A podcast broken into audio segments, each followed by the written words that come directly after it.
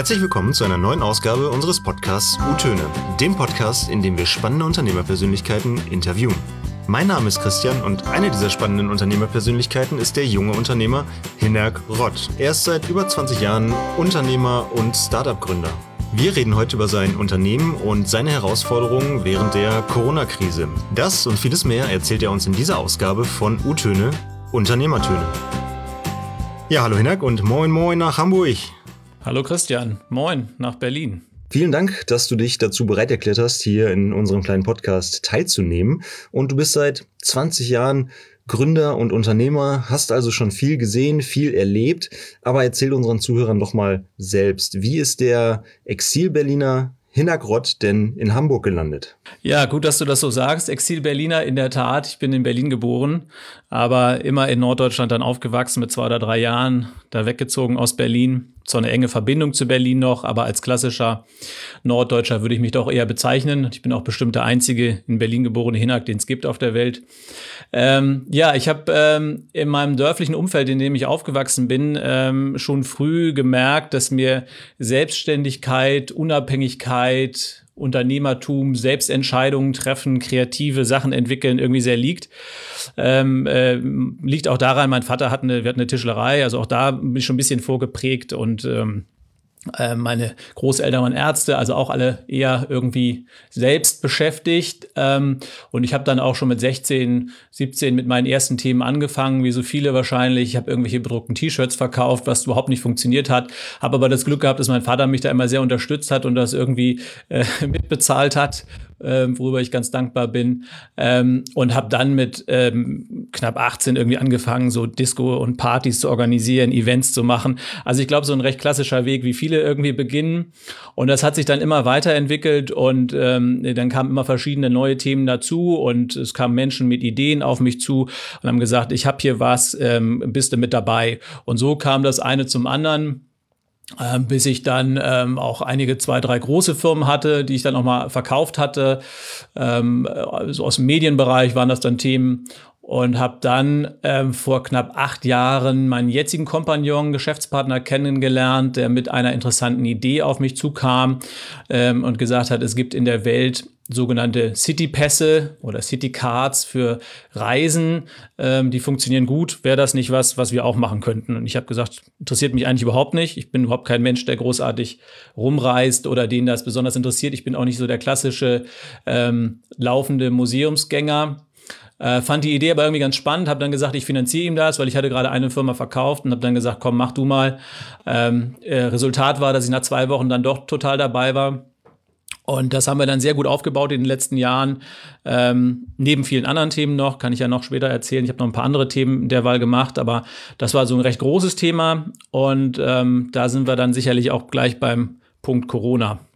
Genau, das war schon mal eine super Überleitung für unseren ersten Interview-Blog, in dem es dann im Speziellen um dein Unternehmen in Bezug zu Corona geht. Aber wie du ja sicherlich weißt, sind unsere beiden Interviewblöcke eingerahmt von der berühmten 3x3-Fragerunde. Äh, du weißt Bescheid? Mhm, ja. Gut, dann legen wir direkt mal mit der ersten Frage los.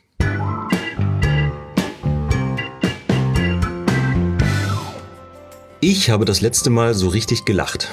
Äh, gestern über meinen Sohn, der ist neun und ähm, hat manchmal ganz wilde Ideen und äh, da muss man sich doch äh, eigentlich auf die Zunge beißen, dass man nicht drüber lacht, aber ich finde es toll, weil ähm, mit Kindern hat man viel Freude. Der HSV. Der HSV liegt mir ein wenig näher als äh, der FC St. Pauli. Und ähm, er hat es, glaube ich, aktuell auch nur verdient, in der zweiten Liga zu spielen. Gründen in Deutschland. Ist einfacher, als viele denken. Andererseits ist der zweite Schritt, das Ganze erfolgreich machen, umso schwieriger in Deutschland. Ja, vielen Dank schon mal für diese ersten drei von dreimal drei beantworteten Fragen. Und bevor wir jetzt zu deinem Unternehmen kommen, erzähl doch erstmal, wie hat dich persönlich denn die Corona-Krise getroffen? Also wirtschaftlich ähm, ist es natürlich eine ganz dramatische Situation für, für meine Unternehmen oder auch für, für, für mein größtes Unternehmen, die touristische Turbopass GmbH. Persönlich ähm, muss ich allerdings sagen, auch wenn ich das gar nicht so gerne betone, ist es allerdings eine Sache, die, die, die mich schon persönlich fast weiterbringt, diese Situation. Also ich habe eine ganz tolle Fokussierung plötzlich gelernt, die ich vorher gar nicht so kannte. Ich arbeite nicht unbedingt weniger, arbeite aber viel fokussierter, stressfreier und ähm, auch äh, relaxter, muss ich ganz ehrlich sagen. Ich schaffe es zum Beispiel, mir auch mal interessante Sachbücher zu, äh, durchzulesen oder habe gerade das Buch von Elon Musk gelesen oder äh, Richard Branson oder Jeff Bezos oder so. Also mit Themen mich mal beschäftigen, die ich über Jahre eigentlich nicht geschafft habe oder auch zu Hause an Haus und Garten mal was zu schaffen. Ähm, das ist schon eine ganz interessante Erkenntnis und die hoffe ich auch über die Corona-Zeit ähm, hinaus durchzuhalten. Einfach seine Termine anders zu strukturieren und äh, mehr Zeit auch für weiter persönliche Weiterentwicklung nutzen zu können. Ja, stressfrei und relaxter im Homeoffice einerseits. Andererseits, ohne dir jetzt da vorweggreifen zu wollen, sieht es vermutlich aus unternehmerischer Perspektive anders aus, oder? Also unternehmerisch hat sie mich auf jeden Fall ex extrem getroffen, gar keine Frage. Also unser Turbopass äh, GmbH touristisch, die ja so Sightseeing-Pässe und irgendwie 13 Städte in der Welt sehr intensiv betreut mit 100.000 Reisenden. Ähm, da haben wir 85 Prozent Umsatzverlust und mussten uns auch von mehreren Mitarbeitern trennen, das Team verkleinern. Ähm, die Mitarbeiter sind größtenteils seit Monaten, also seit März letzten Jahres zwischen 70 und 100 Prozent in, äh, in, in Kurzarbeit. Und da ist es schon so, dass da eigentlich wirklich klar die Pause-Taste gedrückt ist. Also da ist nicht viel, auch nicht gar nicht viel passiert. Ähm, andererseits ist es so, dass ich die Zeit mit meinem Kompagnon und mit den anderen Kollegen sehr, sehr sinnvoll nutzen konnte, nämlich völlig neue Sachen aufzubauen. Wir sind äh, seit Monaten dabei, ein großes Thema aufzubauen, was wir jetzt im März auch launchen. Das ist Bettercard und Bettercard bringt Firmenkreditkarten oder Firmenkarten, eine Visa-Firmenkarte für Unternehmer, Selbstständige und äh, große Gesellschaften heraus ähm, mit diversen Vorteilen, also die man vielleicht bei American Express oder Miles More bisher nicht hatte. Und das ist ein sehr, sehr großes Thema, ähm, in das wir viel Geld und viel Zeit investiert haben und äh, diese Zeit, die ich jetzt ähm, äh, dafür aufwenden konnte, die hätte mir sonst sicherlich nicht zur Verfügung gestanden.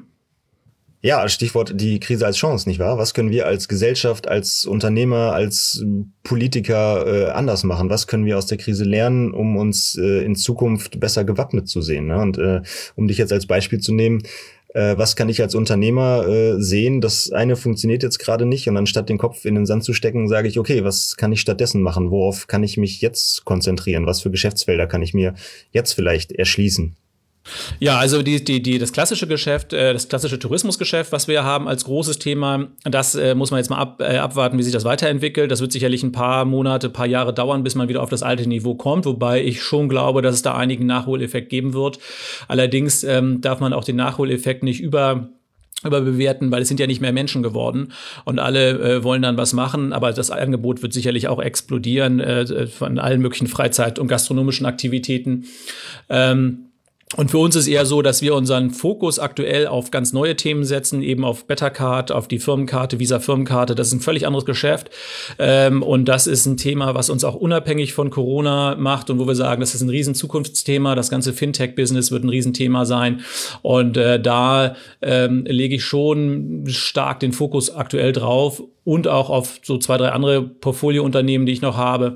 Ähm, zum Beispiel eine habe ich gerade mit einer kleinen Gründung mich beteiligt an einem ähm, sehr vielversprechenden Startup-Gründer, der Online-Marketing für Immobilienmakler und Bauträger macht. Das hört sich ganz simpel an, hat aber da ganz coole Ansätze.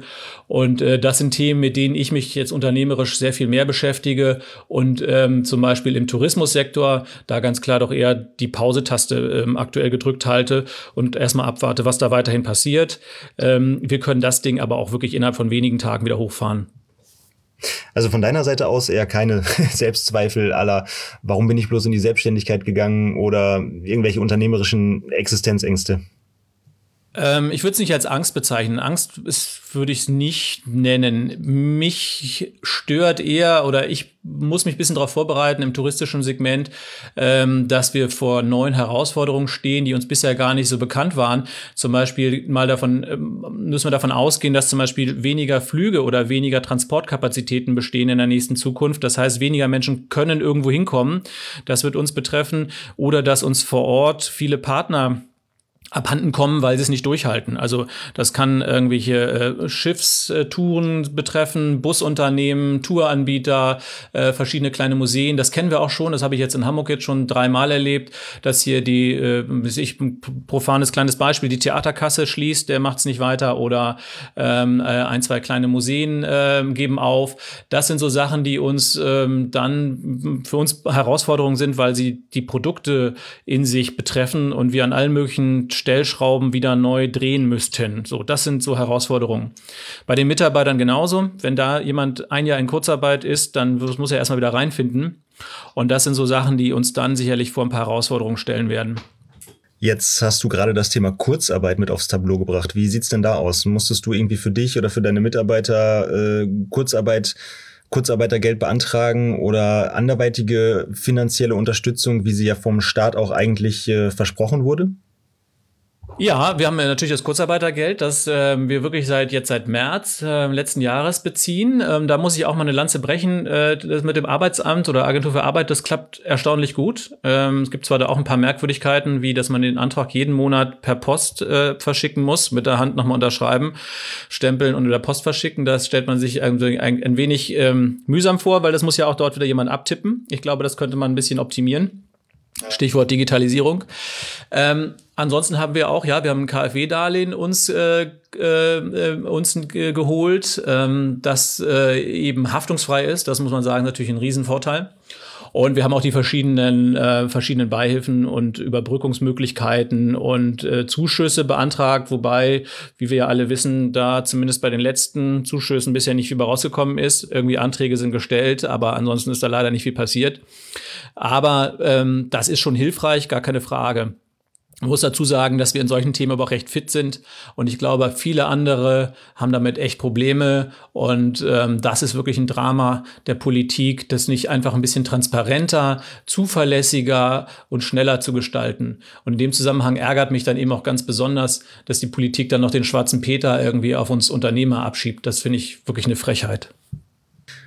Dann bleiben wir doch mal dabei. Wie würdest du denn die Arbeit der Regierung und die Maßnahmen insgesamt beurteilen?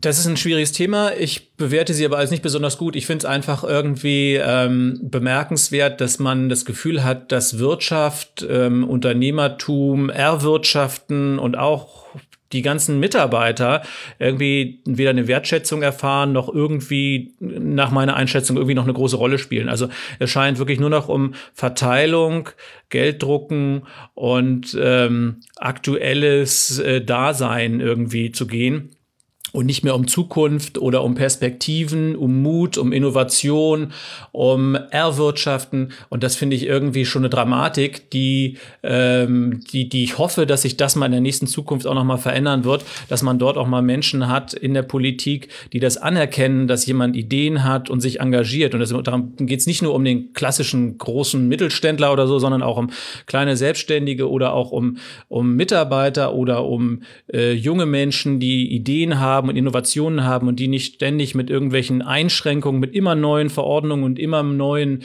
ähm, neuen Themen zu schikanieren. Das ist wirklich ein Problem. Also wenn ich es heute gerade wieder lese mit der Homeoffice-Pflicht, dann sage ich mir, wir machen Homeoffice, also wenn ich in Kurzarbeit ist, ist größtenteils ein Homeoffice, aber es muss auch irgendjemand mal die Post aufmachen. Und warum ich jetzt als Unternehmer dafür sorgen muss, wie die Post äh, aus dem Briefkasten geholt werden muss, weil das irgendwie eine Homeoffice-Pflicht wieder irgendwie betrifft, das ist total wirr und total ähm, idiotisch. Und man fragt sich, ob es da Menschen in der Verwaltung, in der Politik gibt, die auch irgendwie noch einen Restverstand von von Pragmatismus oder von einer von einem klassischen ähm, klassischen Arbeitsleben haben. Gut, also was du von einer Homeoffice-Pflicht hältst, äh, bräuchte ich jetzt nicht mehr zu fragen. Aber vielleicht gibt es ja noch andere Dinge, die wir äh, mitnehmen können aus der Krise, die uns vielleicht ein bisschen positiver ähm, oder verstärkt äh, oder in gewissen Dingen bestärkt herausgehen lassen. Ja, also das, das muss ich ganz klar sagen. Also ich habe wirklich äh, auch andere Unternehmer kennengelernt, die existenziell betroffen sind oder die auch mit ihrem Unternehmen so stark sich verbunden fühlen, dass die wirklich, ähm, dass die wirklich Schwierigkeiten haben ähm, mit dieser gesamten Situation. Bei mir ist es so, ich bin immer ein Mensch, der relativ gut mit Krisen umgehen kann. Das ist nicht meine erste Krise. Ich habe, glaube ich, drei, vier im Leben erlebt und ich hatte auch schon mal Zeiten, in denen ich wirklich überhaupt gar keine, keine Kohle mehr hatte. Das gab es alles mal so. Und wenn man diese ganzen Themen mal mitgemacht hat, dann geht man durch solche Sachen viel resilienter durch. Und für mich ist das ein Thema persönlich ganz klar gestärkt. Es hat mich viel Geld gekostet, das ist gar keine Frage. Aber persönlich ähm, gehe ich da wirklich ganz gestärkt daraus hervor und hoffe eben für mich auch, dass ich diese Erfahrung der, der stärkeren Fokussierung und auch der, ähm, ja, der stärkeren des, der, oder der, der besseren Balance ähm, beibehalten kann. Und unternehmerisch gesehen? Unternehmerisch gesehen nehme ich auch einiges mit, ähm, nämlich sich weniger um Details zu kümmern, ähm, eine härtere 80-20-Regel für sich selbst durchzustehen und ähm, sich mehr auf die wirklich entscheidenden Themen zu konzentrieren. Das kann man sicherlich auch unternehmerisch sehen. Das sieht man nämlich jetzt. Ähm, dass die, die entscheidenden großen Hebel, die man bewegen kann, auch die sind, die einen, die einen durchs Leben bringen äh, und die Sachen, mit denen man sich sonst oftmals auch beschäftigt hat im Unternehmerdasein, die nachher eigentlich gar keine Rolle spielen. Das klingt interessant. Hast du da ein Beispiel? Nehmen wir uns im touristischen Segment einfach mal die Sache, dass wir sagen, wir kümmern uns darum, wie viele Partner wir da drin haben und wer dabei ist.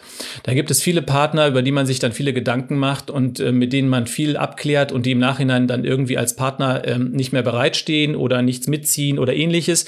Und da gibt es aber andere, die wirklich eine Rolle spielen und ähm, die, die, die für den Umsatz wichtig sind, ähm, die fürs Gesamtgefüge wichtig sind und auf die sollte man sich konzentrieren.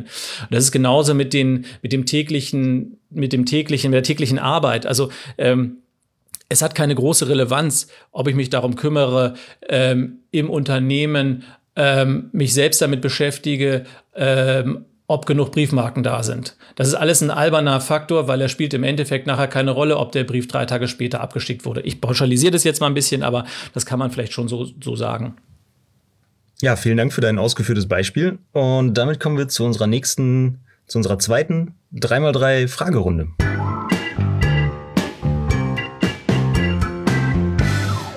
Wenn es einen Film über mein Leben gäbe, würde er mit dieser Szene anfangen.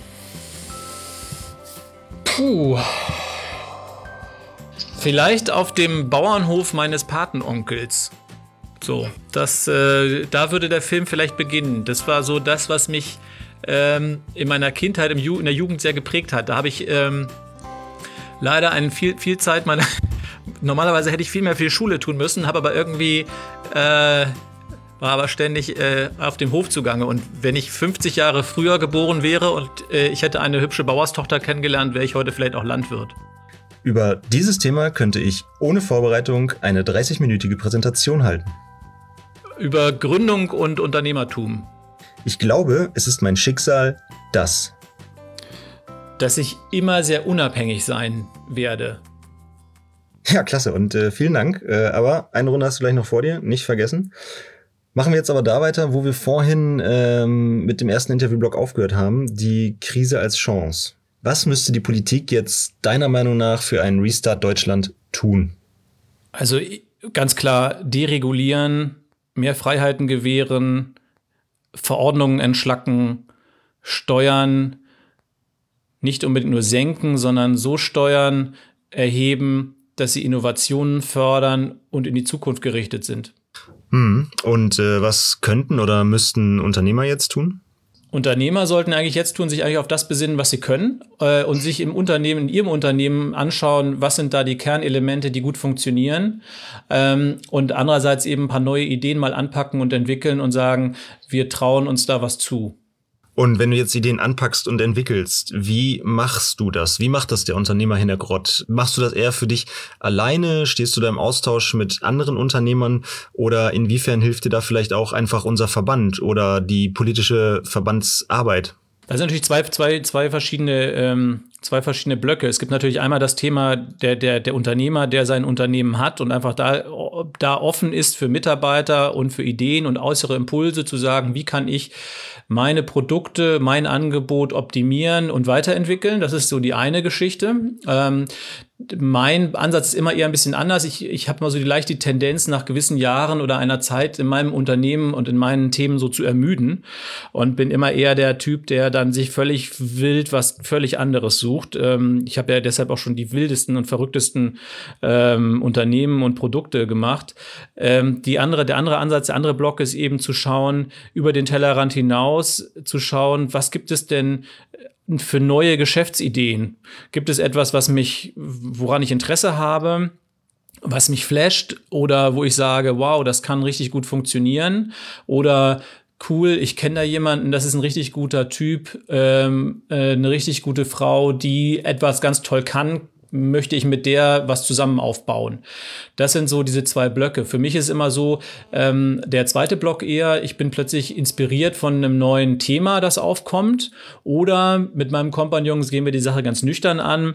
Ähm, wir haben wirklich eine Liste, eine Excel-Tabelle mit ähm, Unternehmensideen. Ich glaube, das sind mittlerweile knapp 120 Ideen, die da drin äh, aufgelistet sind, wo wir immer reinschreiben, wenn wir irgendwas lesen, was jemand Tolles macht, eine tolle Idee hat, eine tolle Gründung hat, die, die wir auch spannend finden oder wenn wir selbst eine Idee haben, weil wir ein Problem sehen. Ja, also da sind wirklich die wildesten Sachen drin. Da haben wir irgendwie mal drin von einer äh, desinfizierenden Klobürste bis, äh, bis jetzt zu dem Thema Bettercard, die Visa-Firmenkarte, wo wir festgestellt haben, es ist wahnsinnig schwierig für neue Gründer irgendwie einen Verfügungsrahmen zu bekommen, um sein Online-Marketing damit zu bezahlen oder einfach virtuelle Kreditkarten zu bekommen, damit jeder Mitarbeiter eine Karte hat und nicht irgendwie man noch den Belegen in der Buchhaltung ständig hinterherlaufen muss. Das sind so Sachen, wo wir selber ein Problem gesehen haben und gedacht haben, das packen wir jetzt mal an. So. Und das ist sicherlich auch was für Unternehmer, entweder zu schauen, in seinem Unternehmen gibt es da Mitarbeiter, die eine Idee haben, kann ich die fördern, höre ich mir das auch an, bin ich auch bereit, mir das anzuhören und anzutun, was die mir da erzählen. Das kann ja auch was Kritisches sein. Ähm, oder gibt es da ganz neue Weiterentwicklungen, mit denen ich mein Produkt erweitern kann? Ähm, das ist sicherlich ein guter Zeitpunkt jetzt. Oder eben zu schauen, habe ich die Mittel, die finanziellen Mittel oder andere Ressourcen in meinem Unternehmen, um ganz neue, ganz andere Geschäftsfelder anzupacken. So, die bisher vielleicht gar nicht in meinem unternehmerischen Umfeld waren, aber wo ich sage, das ist eine, da sehe ich ein Problem oder da sehe ich ein interessantes Thema, das packe ich jetzt an. Okay, und jetzt von der desinfizierenden Klobürste über virtuelle Kreditkarten wie eure Bettercard, äh, die mannigfache Welt der Gründerinnen und Gründer und Startups. Ähm, du als Exil-Berliner bist ja nach Hamburg gegangen. Wo siehst du da äh, jetzt vielleicht einen Standortvorteil oder ein Geheimnis von Hamburg zum Beispiel gegenüber Berlin? Oh, da, da kann ich mich auch länger drüber auslassen. Also ich bin ja zwar in Berlin geboren und habe auch eine, eine starke familiäre Bindung dahin, aber wie man mir ja schon anhört, bin ich ja doch eher klassischer Norddeutscher. Und mir geht das ganze Berliner Startup-Bubble-Thema ein bisschen auf die Nerven. Ähm, es funktioniert, ist gar keine Frage verschiedene Gründe, warum es funktioniert, weil es international ähm, äh, anerkannt ist, weil junge Leute da gerne hinziehen, ähm, weil es cool ist, ähm, weil Investoren das auf der Pfanne haben, gar keine Frage. Aber ich glaube, man hat in Hamburg doch schon einen ganz anderen Vorteil, den man nutzen könnte, der vielleicht auch bisher gar nicht so im Fokus steht, ist eine, für mich finde ich, eine viel stärkere mögliche Vernetzung zu wirklich gestandenen älteren Unternehmern mit ihren Erfahrungen, mit ihren finanziellen Ressourcen. Die hat man nach meinem Verständnis zumindest so in Berlin nicht. Und ähm, es gibt auch in Hamburg viel mehr Möglichkeit, da es doch irgendwie zwar eine Metropole ist, aber auch irgendwie wie ein Dorf wirkt, ähm, viel mehr Möglichkeit, Menschen mal über den Weg zu laufen, die nicht nur aus so dieser ich sag, nenne es jetzt mal Zalando-Bubble kommen. So. Und das ist ein Vorteil, den könnte man sicherlich noch stärker ausbauen. Aber das ist eigentlich ein persönliches Thema, sich damit einfach auseinanderzusetzen und einfach auf Menschen zuzugehen und vielleicht auch in so Verbänden wie in dem unseren, bei den jungen Unternehmern oder bei den Familienunternehmern mitzumachen und sich da ähm, interessante Kontakte aufzubauen, die über das klassische Start-up ähm, Berliner Bubble Gebubble hinausgehen ja, offen zu sein für neue Dinge, neue Ideen, wie du schon sagst, auf Menschen zuzugehen, Kontakte zu knüpfen. Da ist unser Verband natürlich prädestiniert dafür. Wie bist du denn äh, auf uns aufmerksam geworden? Ah, das ist auch schon viele Jahre her. Ich glaube, es war wirklich so, dass ich damals, ähm, ich hatte eine Firma, die ich nachher verkauft hat, die hieß Target Partner, Intertarget nachher. Die hat sich so mit dem, mit der Verbreitung von Printmedien beschäftigt, also mit Zeitungen, Zeitschriften Glaubt man nicht, dass es sowas gab, aber es gab sowas und äh, das hat auch extrem gut funktioniert und in das Ding war ich so extrem eingebunden, dass ich glaube ich 80 Stunden gearbeitet hat, habe und irgendwie völlig ähm, auch ziemlich durch war von dem ganzen Aufbau und dem ganzen Arbeiten in diesem Projekt und habe dann ein bisschen gesucht, mit wem kann ich mich denn mal auseinandersetzen und ähm, wer versteht denn eigentlich das, was ich da mache.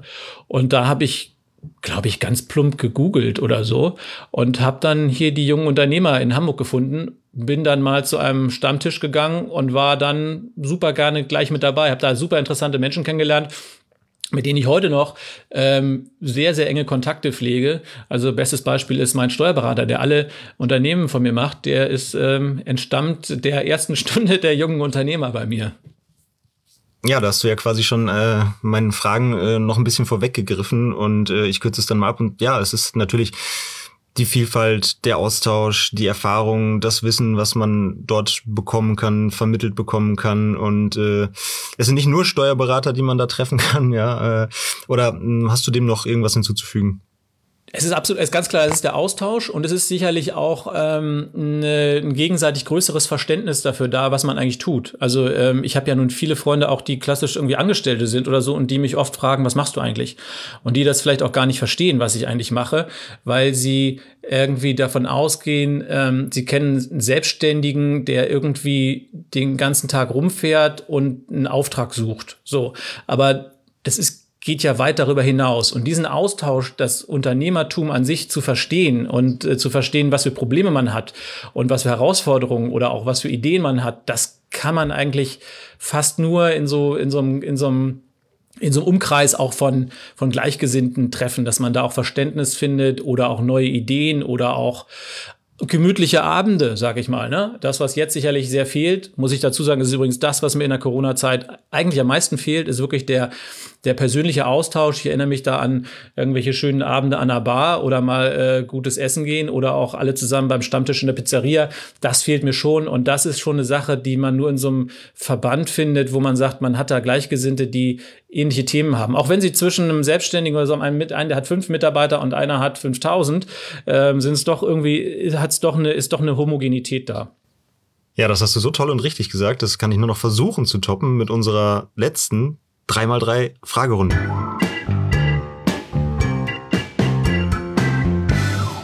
Mein liebstes Reiseziel ich war ja schon viel unterwegs und ähm, da muss ich ein bisschen differenzieren. Es gibt so ein Reiseziel, ich habe mir mal gedacht, nachdem ich die eine Firma verkauft hatte und mein Sohn gerade geboren war, und der war ein Jahr alt, habe ich gedacht, wir ziehen jetzt nach Thailand an den Strand und kaufen uns da so eine Hütte. Das habe ich gemacht. Wir waren drei Wochen da. Nach drei Wochen war es dann so langweilig, dass ich dann nachher wieder da war und nach vier Wochen wieder im Unternehmen saß, in einem ganz anderen, in einem neu gegründeten Unternehmen. Schon von da hatte ich schon mal, äh, schon aus Thailand heraus habe ich schon die E-Mail, äh, die Internetadresse gekauft. Ähm, Thailand ansonsten, ganz klar. Äh, viel Freiheit, tolles Wetter, super Essen, ähm, Riesenstrände. Äh, sonst gerne äh, bei mir um die Ecke nach Sylt fahren. Genauso tolle Strände, riesige weiße leere Sandstrände. Äh, leider nicht ganz so tolles Wetter. Ich würde im Flugzeug, respektive Zug oder Auto, gerne mal neben dieser Person sitzen. Ich sag jetzt mal ganz plump, weil ich gerade so von dem gelesen hatte, Gerhard Schröder. Passt nicht unbedingt zu allem, würde man vielleicht auch nicht gerade vermuten bei mir, aber ich finde das eine spannende Persönlichkeit. Der hat irgendwie sich in seiner Partei ähm, mit neuen Reformen um, durchgesetzt, was glaube ich super hart war, hat dann ganz merkwürdig verquere Wege eingeschlagen und hat aber bestimmt ein super spannendes äh, Leben gehabt oder auch immer noch. Und irgendwie, weil ich gerade den Podcast äh, von dem äh, angefangen hatte, finde ich das gerade spannend. Und der letzte Satz, der um deine Vervollständigung bittet, jungen Unternehmern und Unternehmerinnen empfehle ich. Mut, Mut würde ich immer sagen. Ich empfehle wirklich, aber das empfehle ich jedem Menschen, einfach Mut haben. Ähm, Respekt haben vor Herausforderungen, aber keine Angst. Mut haben, Sachen anpacken und ähm, auch oft auf sich selbst hören und nicht auf irgendwelche nicht auf die viele Kritik von vielen Menschen, weil jeder hat ständig irgendwas zu kritisieren an anderen und da muss man einfach sagen, komm, ich gehe meinen eigenen Weg und ich habe Mut und setze das um. Super, vielen Dank nochmal auch für diesen Tipp im Namen unserer Zuhörerinnen und Zuhörer da draußen. Und damit endet auch unser Podcast schon wieder. Und ich äh, möchte mich nochmal recht herzlich bei dir bedanken, lieber Hinak, für dieses tolle Gespräch. Und ich wünsche dir und deinen Unternehmen alles Gute, viel Erfolg, viel Gesundheit. Und ja, der Austausch geht weiter, auch bei uns im Podcast. Äh, seid nächstes Mal wieder dabei. Äh, alles Gute, eure Familienunternehmer und jungen Unternehmer. Danke, Christian. Hat mir sehr gut gefallen. Vielen Dank. Ich freue mich auf den weiteren Austausch.